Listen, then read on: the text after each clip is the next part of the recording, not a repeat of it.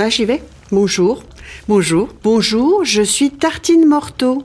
En cuisine, c'est comme pour les habits. Il y a des modes. Euh, par exemple, la béchamel, bon, ben, c'est complètement démodé. Terminé le chou-fleur gratiné avec de la béchamel et du jambon qu'on mangeait dans les années 70. Bon, et surtout, c'est un peu comme la jupe culotte, hein, ça va manquer à personne.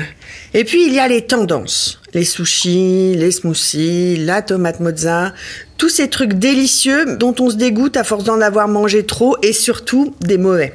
Yota Motolengi, un cuisinier archi-tendance depuis plusieurs années, dont je vous recommande d'acheter absolument tous les livres, fait une recette géniale avec des pêches et de la burrata. Bah ouais, la mozzarella, c'est devenu complètement ringard. On pourrait dire que c'est une tomate mozza revisitée, mais on ne va pas le faire vu qu'on n'en peut plus de cette expression. Voici donc la recette de burrata aux pêches, aux graines de coriandre et à l'huile de lavande de Yotam Ottolenghi. Au départ, cette recette, il l'a fait avec des oranges sanguines. Mais la saison est ultra courte et c'est en hiver. En été, on la fait donc avec des pêches. Moi, j'ai un faible pour les pêches blanches, mais si vous n'avez que des pêches jaunes, alors c'est pas mal aussi.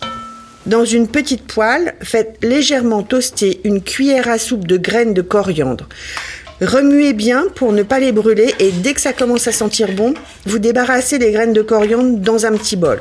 Ensuite, vous faites chauffer tout doucement deux cuillères à soupe d'huile d'olive, une cuillère à café de miel, deux pincées de fleurs de lavande séchées, un peu de sel et une demi-gousse d'ail pressée. Quand tout est devenu bien liquide et bien mélangé, vous éteignez le feu et vous ajoutez les graines de coriandre torréfiées.